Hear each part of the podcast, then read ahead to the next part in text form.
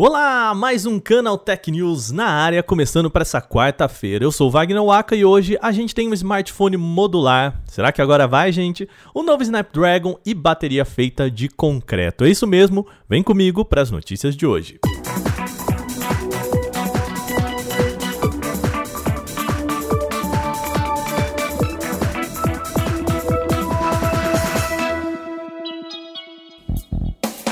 Há muito tempo se fala na possibilidade de um smartphone modular, ou seja, um aparelho cujas partes podem ser trocadas de modo fácil pelo próprio usuário.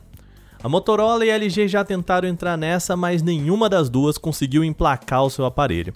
Agora a Xiaomi também quer lançar uma tecnologia parecida.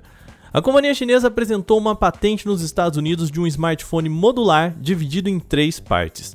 Seria uma para câmeras e placa-mãe, outra para bateria e uma terceira para alto-falante e conectores. A ideia não é só facilitar a manutenção, mas também permitir que um usuário possa montar o seu próprio smartphone com a configuração que acha mais legal. Por exemplo, ele pode usar o módulo de câmera X com um de bateria Y e os conectores Z. Imagine o seguinte: se um módulo desse problema, vamos supor a bateria morrendo, bastaria comprar um novo módulo e substituir. Outra situação, lançaram câmeras mais poderosas para o modelo, então seria possível trocar só o módulo de câmera sem precisar comprar um, um celular todo para tirar fotos mais bonitas. Para isso, cada parte tem um encaixe com as outras duas. E a tela, bom, Cada parte dessa tela deve ser um pedacinho do display, entendeu? A tela é dividida entre esses três displays. Aí um chip reconhece os três pedaços como uma só tela quando eles estiverem conectados e oferece a imagem completinha para o usuário. A Xiaomi jura na patente, tá, que não tem vinco ou separação visível na tela, mas isso ainda não dá para confirmar só quando de fato a gente puder pegar esse smartphone. A ideia ainda está na fase de documentação, ou seja, de patente. E isso quer dizer que ainda não é possível saber se a Xiaomi vai mesmo transformar a proposta em um produto para o consumidor final e nem quando isso aconteceria, mas vamos combinar? Que a ideia boa é, hein? A Sony apresentou um novo smartphone para sua linha de entrada, é o Xperia Ace 2. Ele conta com um notezinho ali em gota na parte da frente, além de um conjunto duplo de câmeras na parte de trás. Até aqui, gente, nada muito diferente do que se vê em smartphones de entrada, né? O ponto curioso é que o Xperia Ace 2 tem resistência com padrão IP68, o que faz dele um aparelho resistente à água e poeira. Esse padrão não é comum em modelos de entrada, nem mesmo nos intermediários mais caros. Então, curioso, né? E o Xperia Ace 2 também tem a famosa entrada P2, sabe aquela para fone de ouvido que a gente coloca assim no smartphone? Pois é, isso também torna ainda mais difícil o padrão IP68 Portanto, é curioso que a Sony tenha colocado esse nível de resistência no aparelho. Para o consumidor, o Xperia Ace 2 pode ser uma boa opção aí para quem busca um smartphone feito para durar. De resto, características de entrada. Então a gente tem processador MediaTek Helio P35, junto com 4 GB de memória RAM e 64 GB de espaço de armazenamento interno, bem característica de entrada mesmo.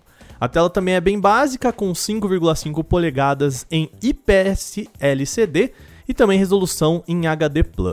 O Xperia Ace 2 começa a ser vendido no Japão apenas a partir de 28 de maio por 22 mil ienes, o que a gente converte em 1.060 reais por aqui. Vale lembrar, a Sony encerrou suas operações de smartphone no Brasil, então deve ser bem difícil que esse modelo chegue por vias oficiais aqui no Brasil só por importação. A gente não comentou aqui, mas a semana passada foi recheada de rumores sobre o novíssimo Snapdragon 778G.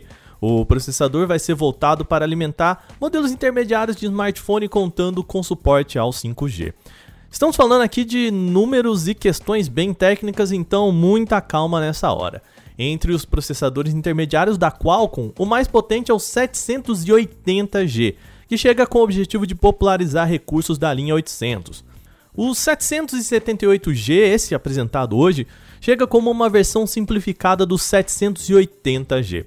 Por isso a CPU é mantida com base nos núcleos Creo 670 e o que muda aqui basicamente é a litografia.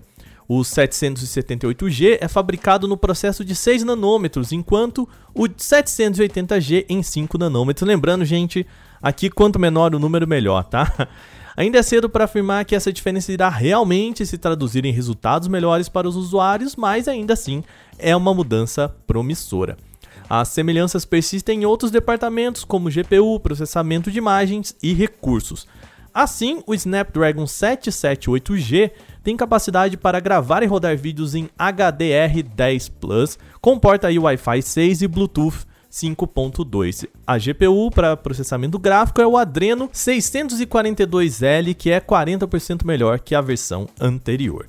O Snapdragon 778G deve chegar ao mercado nos próximos meses, já sendo confirmado que Realme, Xiaomi e Motorola e outras empresas já estão programando aparelhos com chipset para lançamento em breve.